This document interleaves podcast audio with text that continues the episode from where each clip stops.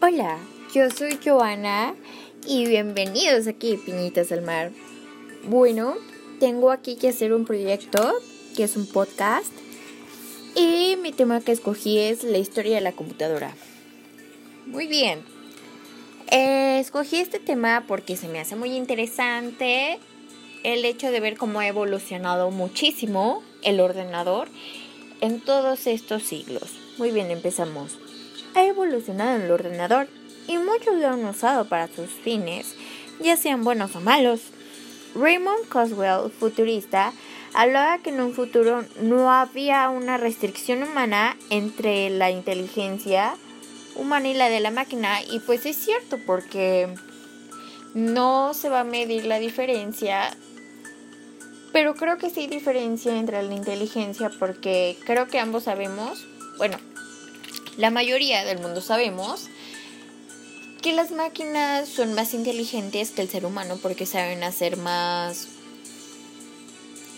eh, análisis a fondo, más que nosotros. Y se dice que según en un futuro son este quienes nos van a reemplazar, pero eso sí no va a ser. Pero bueno, continuamos. Muchos sabemos manejar ahora los ordenadores debido a lo que se dio de la pandemia.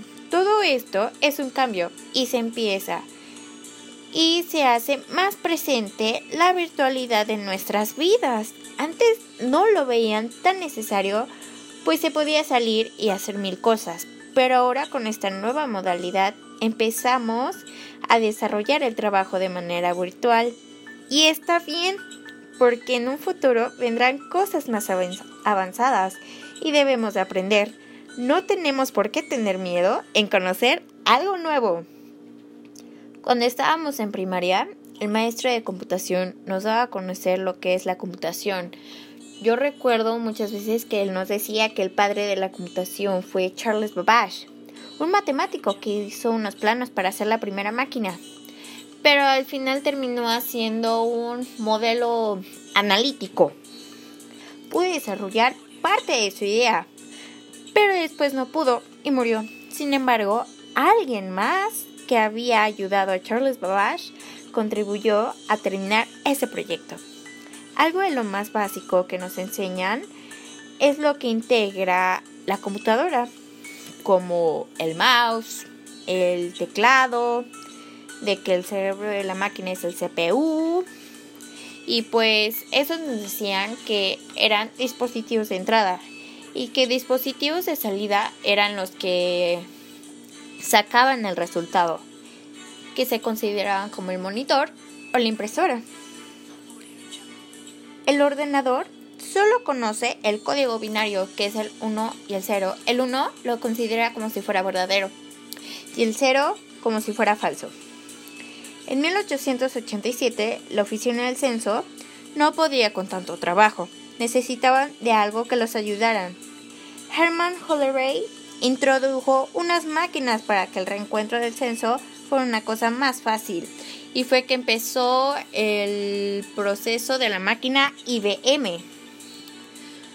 Luego se fue dando en los años de 1935 a 1940 por ahí cuando estuvo lo de la Segunda Guerra Mundial, que Alan Turing pudo el código Enigma de los alemanes y así podía contribuir para poder ganar la guerra.